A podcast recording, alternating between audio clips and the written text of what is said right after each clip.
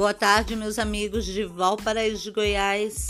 Aqui Janaína Diniz da Saúde, passando no seu finalzinho de tarde na hora do seu cafezinho para um café com política.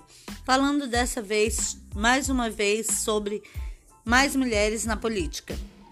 Você sabia que a quarta oficina do projeto Mais Mulheres de Política foi realizada dia 8, durante transmissão pelo Facebook do Ministério da Mulher, da Família e dos Direitos Humanos. Especialistas esclareceram dúvidas sobre pautas municipalistas e crimes eleitorais.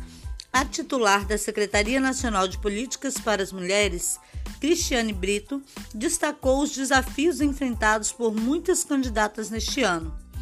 É nos ombros dessas mulheres que muitas das dificuldades da pandemia acabaram caindo. Muitas se programaram para se candidatar. Foram surpreendidas com a necessidade de uma jornada dupla, tripla. Precisamos ajudar essas mulheres para não desistirem, afirmou.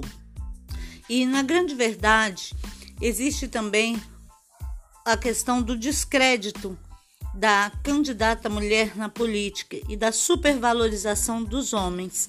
Você já observou os valores de investimento nas campanhas masculinas?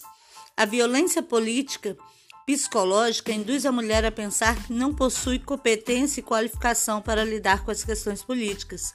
Ocorre quando ela é interrompida frequentemente em ambientes políticos quando há evidente dispersão dos interlocutores, a sinalização de descrédito, a qualificação da mulher como histérica e também episódios de difamação, intimidação, com agressividade dos gestos e palavras e até mesmo ameaças. Então, passando aqui para deixar esse recado, diga não à violência política contra a mulher, denuncie Ligue 180 e você, mulher, observem as candidatas, observe as competências. Você tem o poder de eleger mais mulheres vereadoras em nosso município. Venha conosco, nos acompanhe, observe nossa campanha. Estamos juntos por mais mulheres na política. Janaína Diniz da Saúde, 12627.